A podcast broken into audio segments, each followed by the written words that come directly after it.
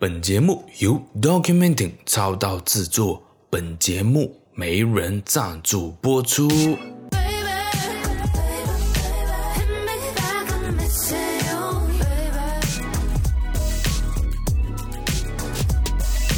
秀才不出门，能知多少事？那今天要聊什么呢？今天我们要聊外向的人就一定自信吗？内向的人就一定自卑吗？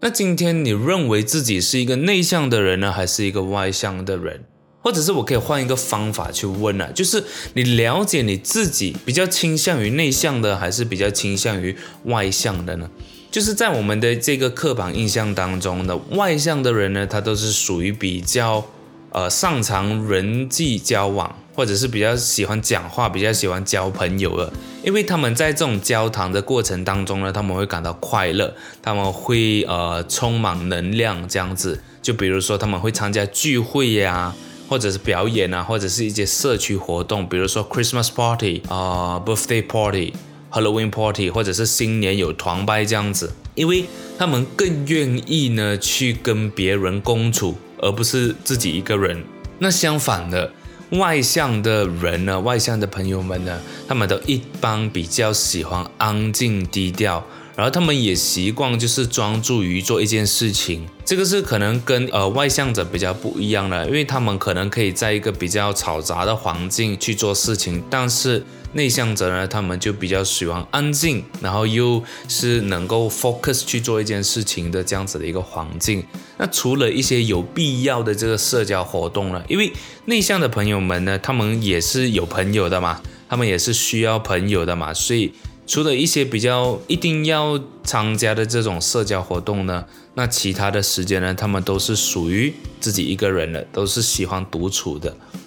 因为他们在这种宁静的活动当中呢，他们会感到非常的自在。就比如说现在我在对着麦克风讲着这个 podcast 的时候呢，其实我是非常自在的，因为其实这只有我一个人在做这件事情。虽然说可能我有观众在听，我也知道我有观众在听，但是今天我现在这个环境呢，只有我一个人，所以我会非常的自在去说这个 podcast 这样子。那除了这个讲 podcast 呢，就是比如说阅读啊、画画、看电影、设计，或者是玩电脑，就是一个人能够完成的事情呢，会让这种有内向倾向的这个朋友们呢，他们就会觉得比较自在。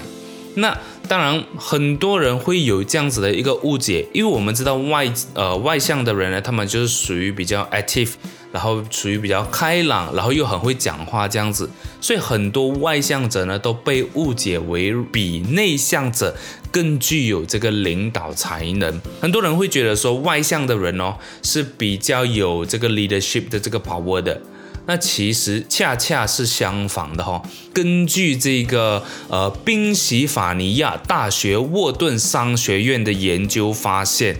内向者的领袖呢，其实是比外向的领袖表现得更好的哈。大家也可以看到，诶，你看我第一次在 podcast 呢，其实是有去做 research，因为基本上之前的 podcast 呢，我都是自己的想法，然后去把它写出来，然后讲出来。啊，这一节的 podcast 呢，我就有就是稍微去做一下 research，然后看一下有没有什么借鉴是能够 support 呃我这一个 podcast 的主题的。所以就是根据这个这个呃沃顿商学院的这个研究发现，其实内向的 leader 他其实是比外向的 leader 表现得更好。也就是说，今天你如果是一个比较外向的人，不代表说你的这个领导能力或者是领导才能会比内向者来得更好。当然，也不是讲说所有啦，也不一定，因为。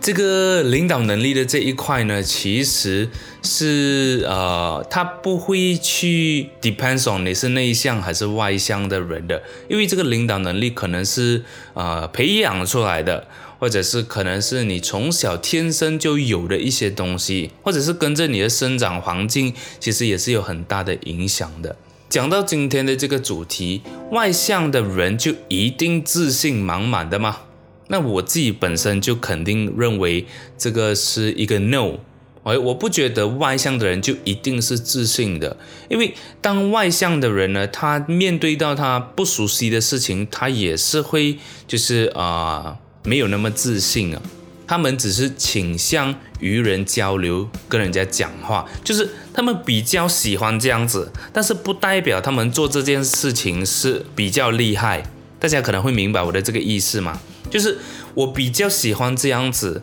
但是不代表我做这件事情会很厉害，或者是会去到很 top 的这个 level。所以大家要呃清楚这个外向内向的这个性格。跟呃，其实能力是没有什么关系的，只是我比较偏向哪一方罢了。因为他们在说话的时候呢，他们呃就是会进行思考，就是外向的人哦，他们是通过跟别人交流呢，他们去思考，他们去想。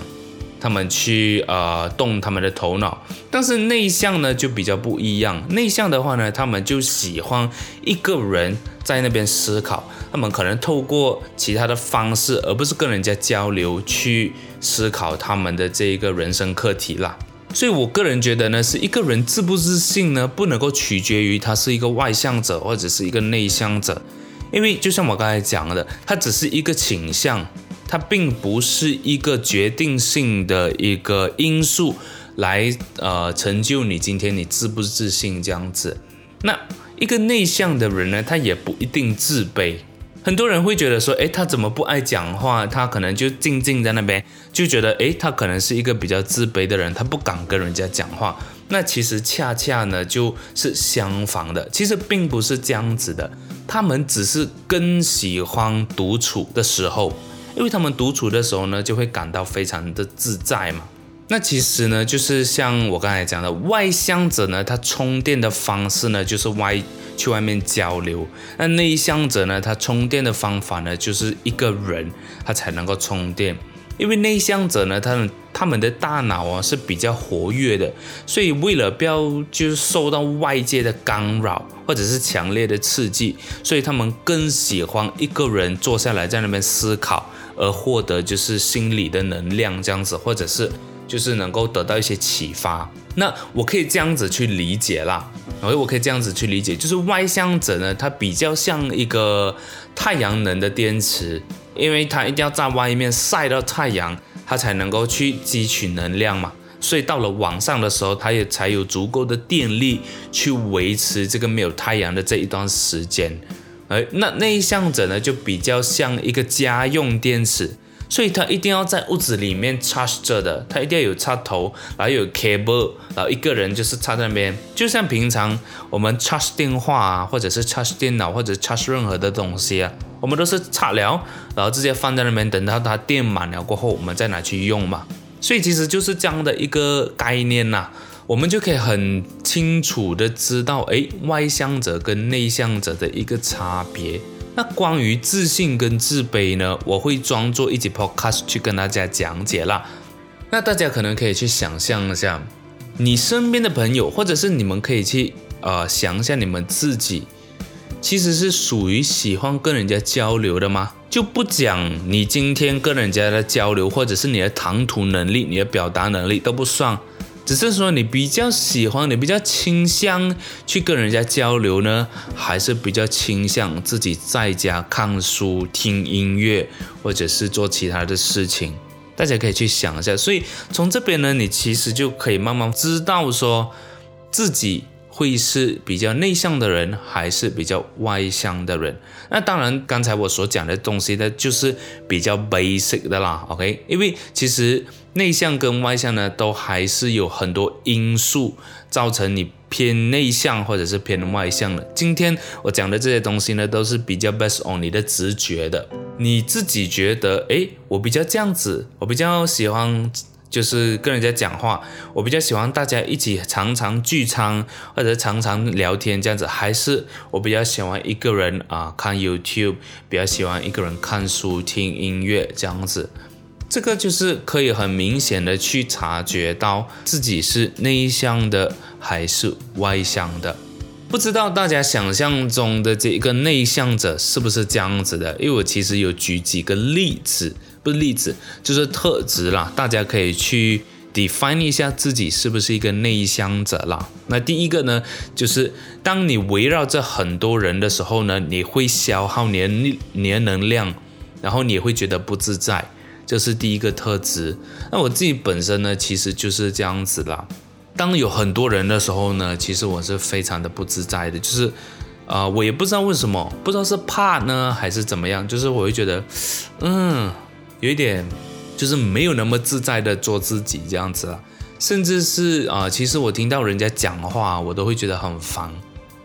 那这个可能跟内向不内向应该也没有什么很大关系，就是说，呃，其实我只要听到人家讲话，我就会觉得很烦，我就不想要听，然后我想要赶快躲躲在一个角落这样子。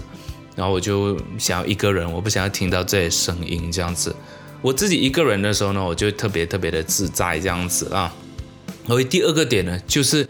其他人会觉得说你很安静，但是然后又觉得说你很难认识啊，就是很难去接触到你。这个我觉得呃很明显啊，我其实就是一个很安静的人，从小到大都是这样子啊，就是。比较不喜欢讲话，我也不知道为什么，不懂是因为我天生内向呢，还是说可能在后天成长环境呢把我变成这么不爱讲话，我不清楚。我有意识以来呢，其实我就是不怎么爱讲话的人，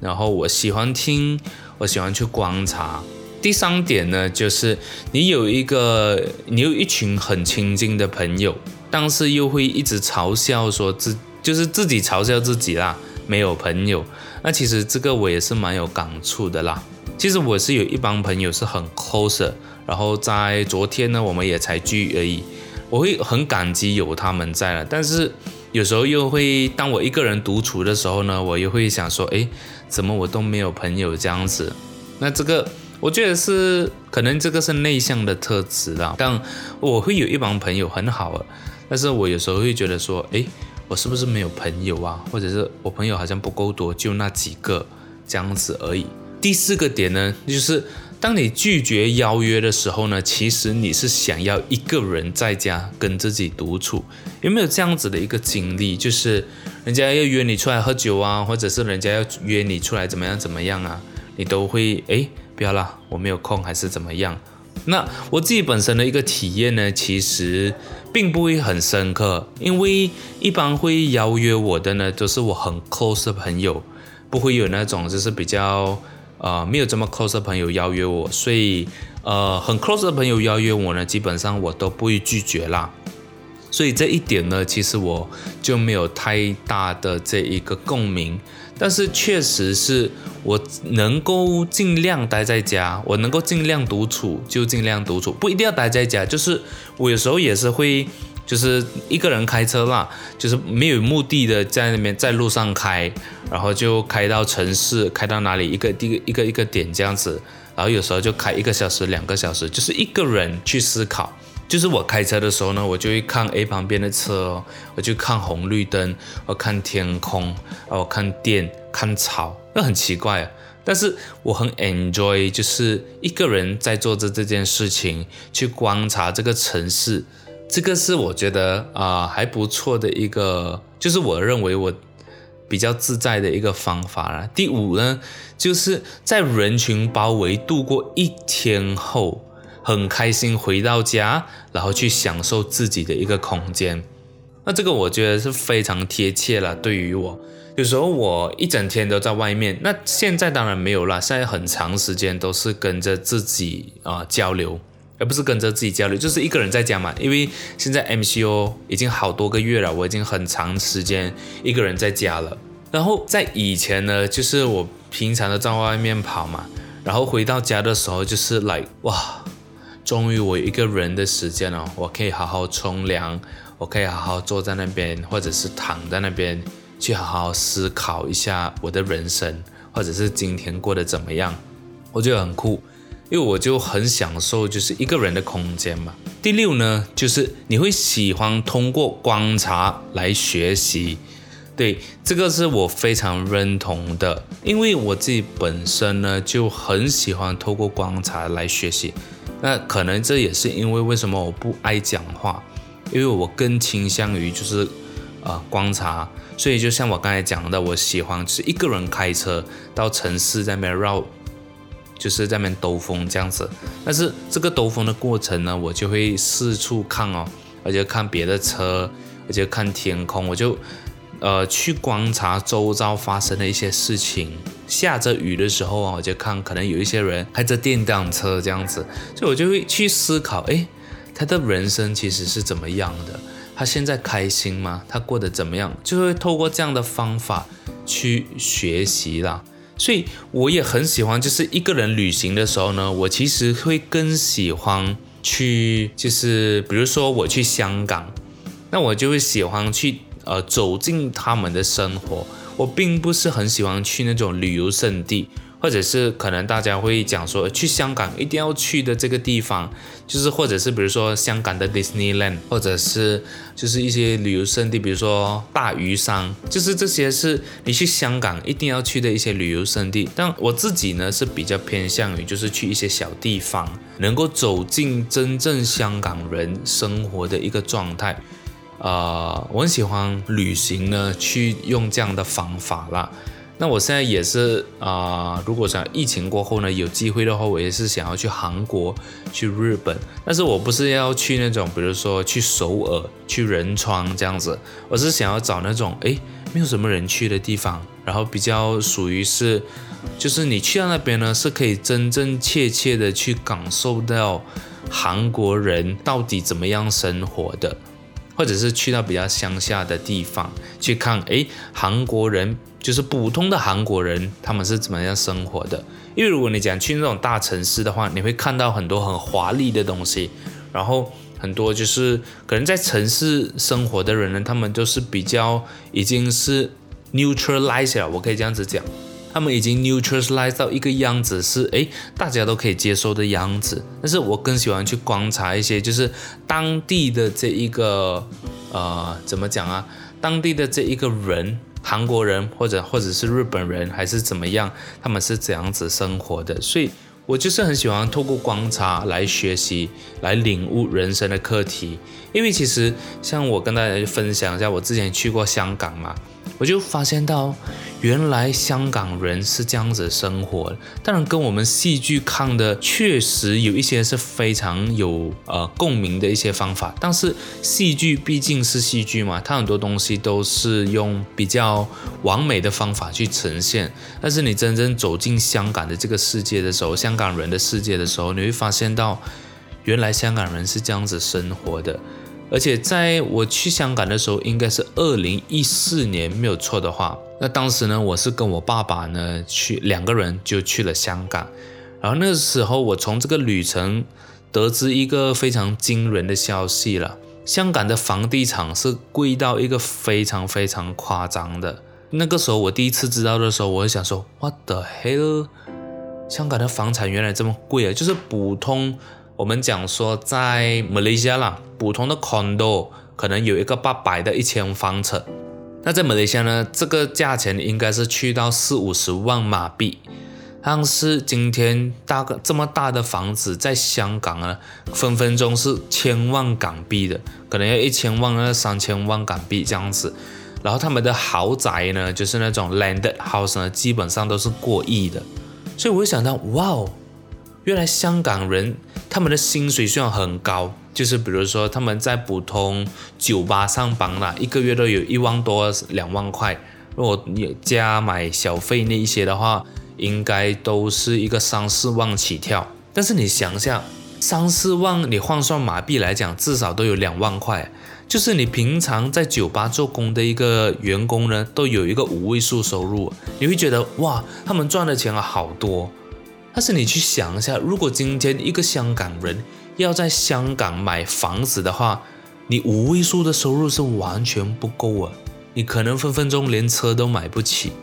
所以我们可以看到，香港呢，很多他们是在住在家里，或者是他们住在那种我们讲说在，我不懂中文到底要怎么讲啊，就是你在一个大厦里面呢，住在最高楼，然后他们是用那个瓦片盖出来的屋子。或者是你一间屋子，一间 unit，它可能分成两三间这样子去，所以他们的空间是非常非常小的，甚至可能有些人一打开家门呢，就可以看到床跟厨房是在一起的。所以可想而知，那个时候我就会觉得说，哇，我生在马来西亚其实是非常非常幸福的一件事情。那我住的这个环境，分分钟我的房间都可以大过他们的家，就是有这样子的一个感悟啦。我会觉得说，哇，在香港生活真的不容易。那我也就是走进了他们的世界，才会有这样子的一个领悟。所以我会很喜欢，就是去到这样子的一个地方。或者是去到一个我人生地不熟的地方，然后去真真切切的去观察他们的这一个生活习惯，或者是他们的生活规律是怎么样的。在香港人走路是非常之快啊，超级超级快啊，比马来西亚快很多啦。但是我不知道有没有比新加坡快，新加坡应该也是走路很快的。你在香港如果走路慢的话，是会给后面的人屌的，他们会叫你你三边啊走路走这么慢这样子。然后在坐地铁啊，这些都是很讲究的。但是在马来西亚肯定没有这个习惯。首先，因为马来西亚呢，它是没有这么发达去坐地铁的。你坐地铁之前呢，可能你还要搭 Grab 从你住的地方到坐地铁站才能够坐地铁，然后去到哪里哪里这样子，所以就很不方便。所以在马来西亚的这个地铁的这一个。怎么讲啊？这个文化里面呢，就没有管你走路慢慢还是快，或者是你坐那个手扶梯，你一定要站左边、站右边这样子，这也是没有的。但是在香港、在新加坡、在台湾都有这样子的，因为因为我也是有去过台湾嘛。但是台湾的步调当然就没有这么快了，香港是非常之快的。新加坡我就不懂，因为我新加坡我是很小的时候去。我现在已经没有什么印象了。那我们讲到回来，刚才第七个点啊，因为我讲到第六个点的时候，我就讲了我很多的故事。第七个点呢，你就是会花大量的时间来了解自己。这个我觉得也是有一个蛮深刻的一个印象了。因为从 MCO 开始呢，我就长时间在家嘛，那我就用这一段时间好好来了解一下自己。好好来观察一下自己到底要的东西是什么，为什么会有这样子的反应，为什么会这样子，就是好好观察自己啦。因为我除了观察别人的话，我觉得可能观察自己的话，对自己也是有个很大的帮助呢，说不定。所以刚才我说到的呢，这个七个特质，如果今天你都有的话，或者是可能七个里面有超过五个你都有这样子的特质的话，这样可能你是属于内向倾向的人。那如果说今天我说的这些特质的话，是刚好跟你的特质是相反的话，那你很有可能就是一个外向的倾向。比如说，第一个就是，当我围绕着很多人的时候呢，或者是很多人围绕着我的时候呢，我就会消耗我的能量。那如果是相反来讲的话，就是当你跟很多人一起的时候呢，你反而会有补充能量的这种感觉的话，那你可能就是属于比较外向倾向的。那我们来做一个非常简单的一个心理测验，我也不知道这个算不算一个心理测验呢？但是它就是一个测验，可以。大概知道你是呃，或者是讲说大概了解你是比较属于呃倾向内向还是外向的一个人，但是这个心理测验你一定要凭着直觉去做决定，不要被任何的因素所影响哈。就是这个心理测验是这样子的：假设今天你有一个假期啦，就是你有一个可能一个月或一个礼拜的一个假期。那你会更希望去哪一个地方度假？只有两个选择，只有两个选择，一个呢就是山上，第二个呢就是海边。凭着你的直觉去想，要撇开任何的外来因素，就是跟着直觉去选择。今天你会选择去山上度假呢，还是去海边度假？我们用一个五秒的时间呢，给大家去思考一下哈。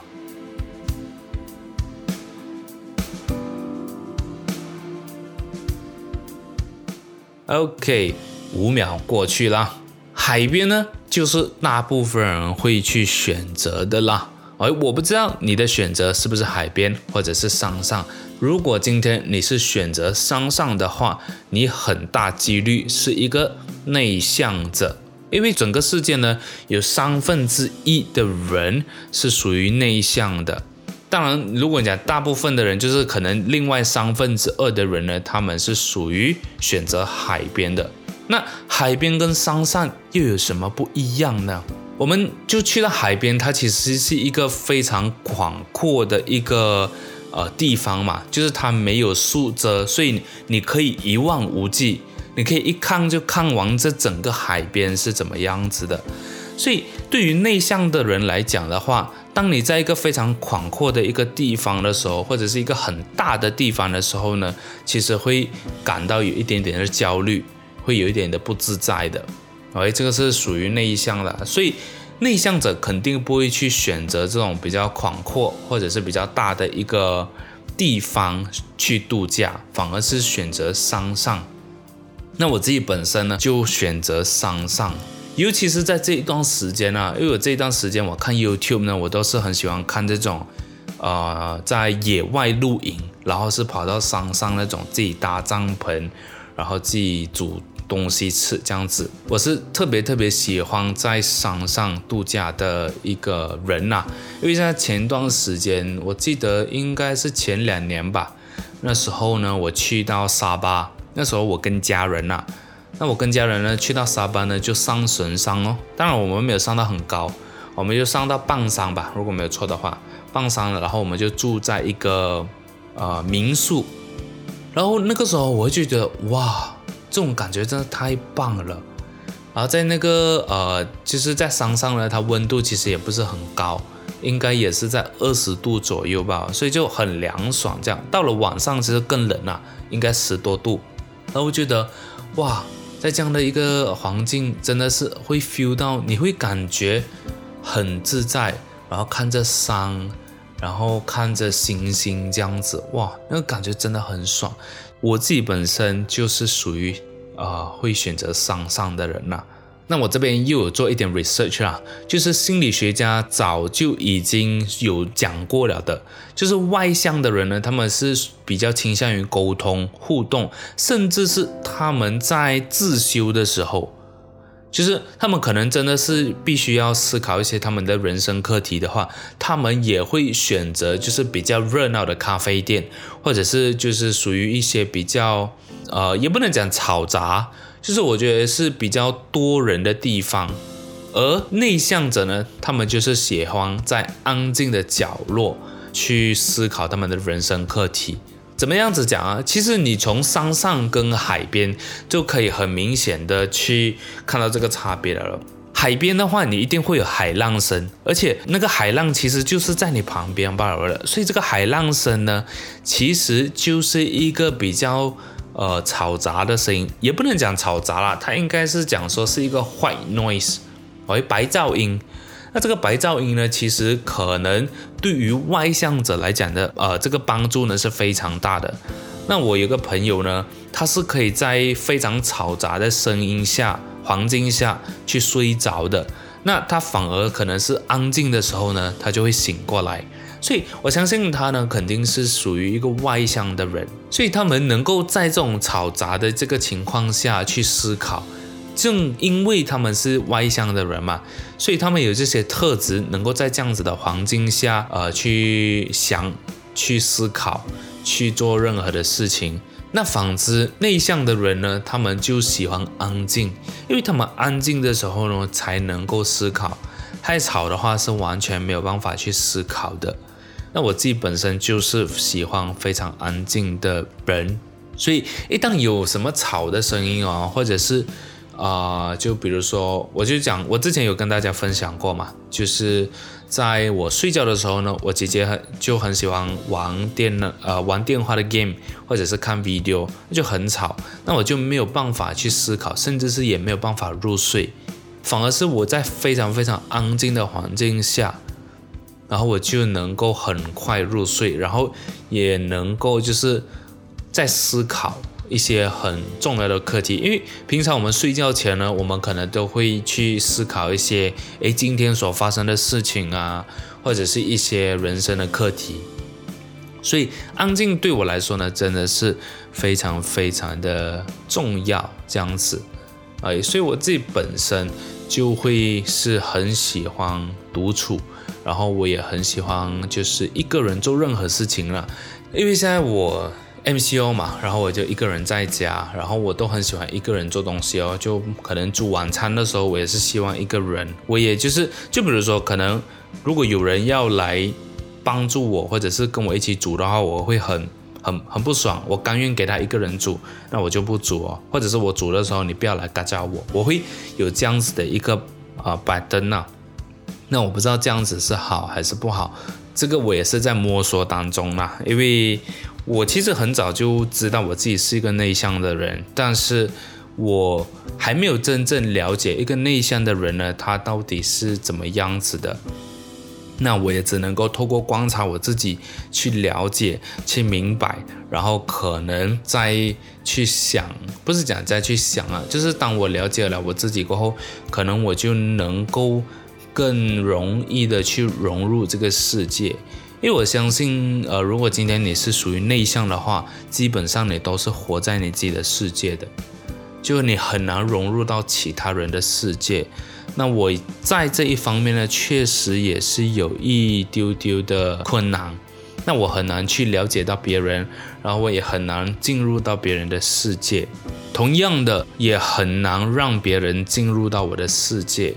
这样子，所以这个我也是在摸索当中，我也是在学习的过程当中。所以今天的这个 podcast 呢，主要是跟大家去分享，诶，内向跟外向到底是怎么样子的？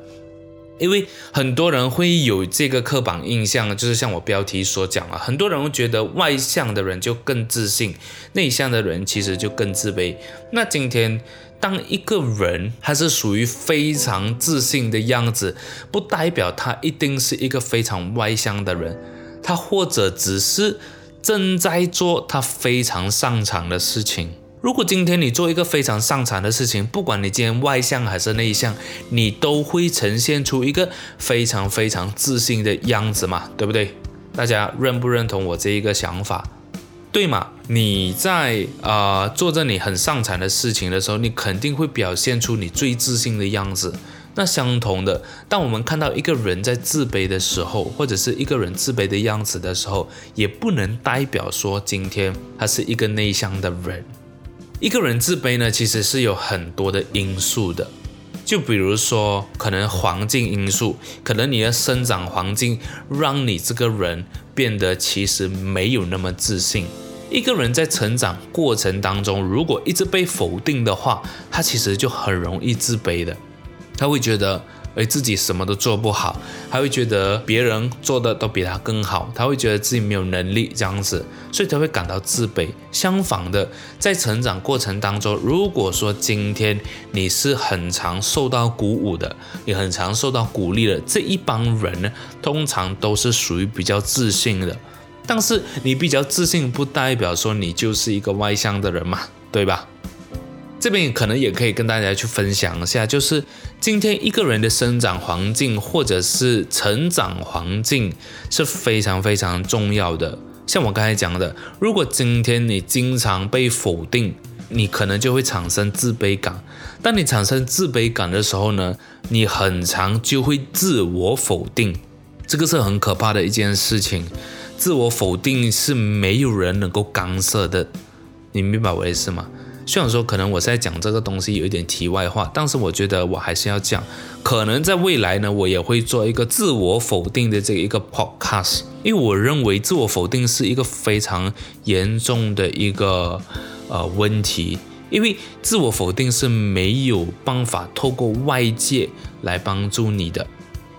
因为你自己否定了你自己啊。是很恐怖的一件事情。当然，这个前提是你可能已经很常受到被否定的这个样子，所以你才会开始自我否定。那可能在未来，我就会去讨论这个东西。所以今天，如果你看到你的身边的朋友呢，他是属于比较自卑的，那我觉得你更应该去看他的东西，你更应该去关心他，甚至是鼓励他，而不是去否定他。我会觉得说，今天他可能是属于比较内向。如果说今天一个人他是属于内向又自卑的话，是很难能够自己走出来的。除非你是一个外向的人，那你可能当然这个过程当中你会感到自卑，但是因为你是外向，你会愿意跟人家沟通，去表达你的这一个想法或者是你的情况，所以别人会知道。那别人会知道的时候，可能就可以在当中鼓励你。但是如果今天你是属于一个内向的人，那你又有一个自卑感，是很难的。因为第一，你首先你肯定不会去跟人家，就是讲说你不会去很常跟人家交谈，所以你会一直处于在你自己的这个世界。那处于在你这个世界的时候，你会感到自卑，你开始自我否定的时候，那就没有什么人可以救到你啊。所以我相信，如果今天你在听这个 podcast 呢，是有说到你的点的话，我也希望，呃，给到你一个感觉，是你其实并不是一个人，其实也是会有人懂你的。那我相信，在这个世界上呢，也会有很多这样子的人，所以其实你并不孤单，你也不是一个人。如果今天我说的任何的一件事情是有说到你的点的话呢，我觉得我们也可以成为朋友。你可以来我的这个 Instagram，我可以来 DM 我你的想法，或者你是谁，我们可以变成朋友，然后甚至是可能我可以帮助到你，也说不定嘛。因为我自己本身呢，我也是一个属于内向的人。虽然说我这样子好像有一点奇怪哦。我又主动跟你说要做朋友，但是我又内向，那其实我也是在尝试突破我自己，我也是在尝试把自己变得更好嘛，就其实也挺矛盾的，也不是矛盾呢，就是我会觉得说，因为我在做 research 的这个过程当中呢，我是有看到，就是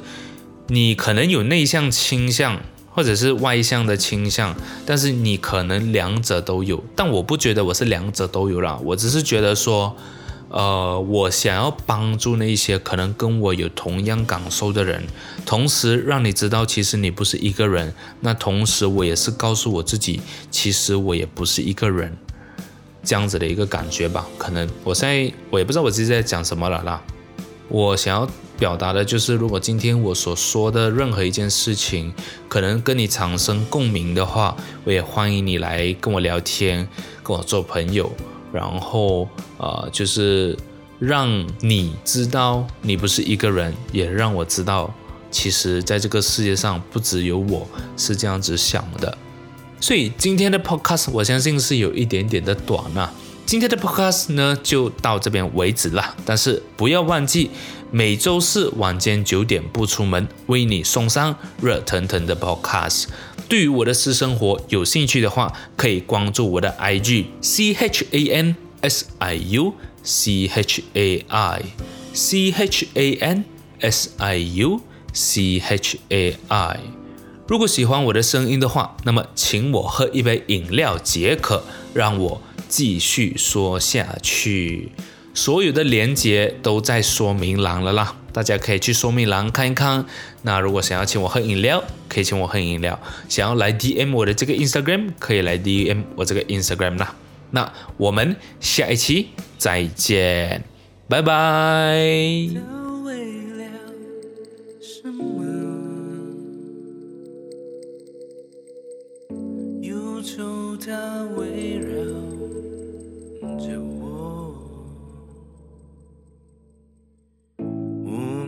天都在。